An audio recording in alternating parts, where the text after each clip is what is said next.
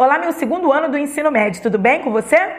Então, finalmente chegamos ao quarto bimestre. Eu sou a professora Débora Freitas de Língua Portuguesa e estou acompanhando você neste podcast 17.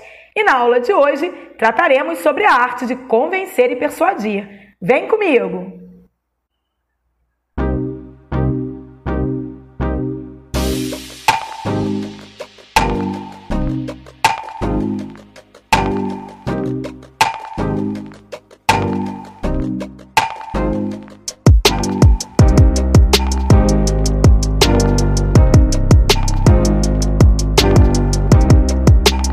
Argumentar é a arte de convencer e persuadir.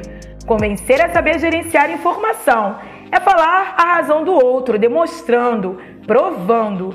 Etimologicamente significa vencer junto com o outro, com mais vencer, e não contra o outro. Já persuadir é saber gerenciar relação, é falar a emoção do outro. A origem dessa palavra está ligada à preposição per, por meio de, e à suada, deusa romana da persuasão. Significava fazer algo por meio do auxílio divino. Mas em que convencer se diferencia de persuadir, hein? Convencer é construir algo no campo das ideias. Quando convencemos alguém, esse alguém passa a pensar como nós. Persuadir é construir no terreno das emoções, é sensibilizar o outro para agir. Quando persuadimos alguém, esse alguém realiza algo que desejamos que ele realize.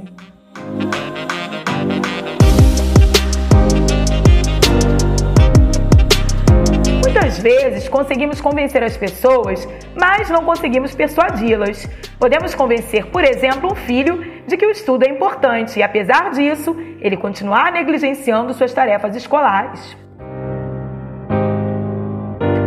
Podemos convencer um fumante de que o cigarro faz mal à saúde e, apesar disso, ele continuar fumando. Algumas vezes, uma pessoa já está persuadida a fazer alguma coisa e precisa apenas ser convencida. Precisa de um empurrãozinho racional de sua própria consciência ou da de outra pessoa para fazer o que deseja. É o caso de um amigo que quer comprar uma casa, tem dinheiro para isso, mas hesita em fazê-lo por achar uh, que não é o momento. Precisamos apenas dar-lhe uma boa razão para que ele faça o negócio. Às vezes, uma pessoa pode ser persuadida a fazer alguma coisa sem estar convencida. É o caso de alguém que consulta um curandeiro, apesar de racionalmente não acreditar em nada disso.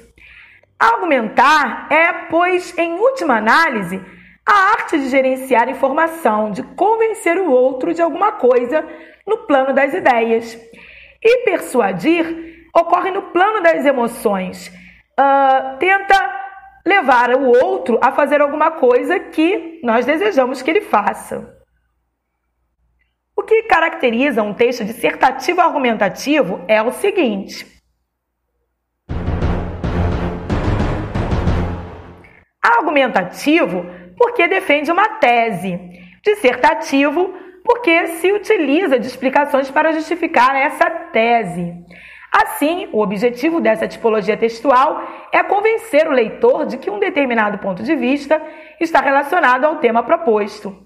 Esse convencimento materializa-se quando a tese é justificada por argumentos pertinentes a ela. Para tanto, o texto deverá apresentar a melhor combinação entre tese que é a frase onde eu defendo o meu ponto de vista, que ocorre logo no início do meu texto, os argumentos que provam esta tese, preferencialmente apenas dois, eu coloco dois argumentos, e o tema, o assunto.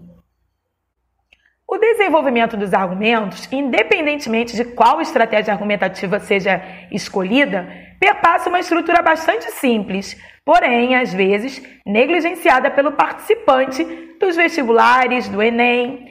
Dessa maneira, o parágrafo de desenvolvimento deve obrigatoriamente obedecer à seguinte estrutura. Primeiro, deve-se citar o tópico frasal, ou seja, a ideia central, a ideia principal do parágrafo.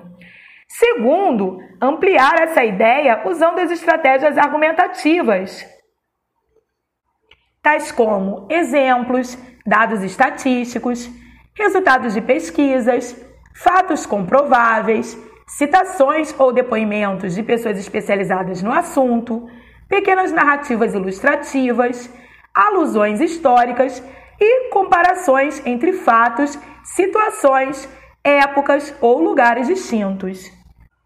E, finalmente, fazer o encerramento do parágrafo. Não se pode pensar na produção de um texto dissertativo argumentativo que não tenha sido anteriormente planejado. Então, é sempre bom pôr no papel o rascunho primeiro e os porquês, os motivos, os argumentos pelos quais você tem aquele posicionamento a respeito do assunto trabalhado. Então, aproveite essas dicas e comece a construir os seus próprios textos. Treine, faça redações, dê a um colega de classe para corrigir, uma pessoa próxima a você para te dar o feedback, o feedback, para, para te dar um retorno de onde você pode melhorar, as partes do texto onde você já está indo muito bem e até a próxima aula. Tchau, tchau!